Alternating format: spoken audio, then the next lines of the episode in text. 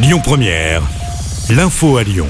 Bonsoir à tous. Aujourd'hui dans l'actualité, le Rhône de nouveau placé en vigilance orange aux orages jusqu'à minuit. Sont attendus des orages accompagnés de fortes précipitations avec des rafales de vent pouvant aller jusqu'à 80 km heure. De la grêle est également attendue sur le département. Gérald Darmanin est attendu vendredi à Lyon. Une visite initialement prévue la semaine dernière, annulée pour problème d'agenda. Le ministre de l'Intérieur doit rencontrer le maire de Lyon, Grégory Doucet, pour échanger au sujet de la guillotière.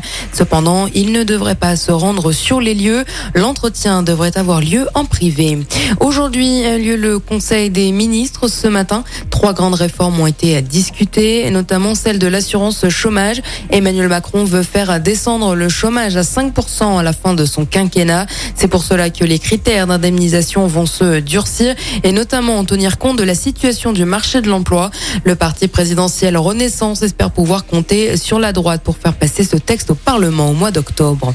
Un rassemblement a eu lieu devant le rectorat à Lyon ce matin, une réunion qui répond à l'appel de l'intersyndical. Objectif, demander le recrutement de tous les candidats sur la liste complémentaire du concours de professeurs des écoles.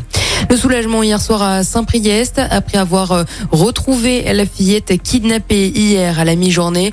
L'enfant de deux ans a été retrouvé à Seine-et-Sauve quelques heures après. Un appel à témoins a été lancé et a circulé sur les réseaux sociaux. Elle aurait été enlevée par son père. Il aurait eu une altercation avec son ex-femme juste avant l'enlèvement. Ce dernier a été placé en garde à vue. L'enquête se poursuit. On connaît désormais l'invité d'honneur du festival Lumière. C'est Nicole Garcia, des films L'adversaire ou Un week-end sur deux. Elle présentera quelques œuvres de sa filmographie et rencontrera le public. Le festival Lumière se déroule du 15 au 23 octobre. Et puis on passe à du sport et du tennis. Caroline Garcia s'est qualifiée pour les demi-finales de l'US Open. Elle a battu l'américaine Coco Goff en 2-7, 6-3, 6-4.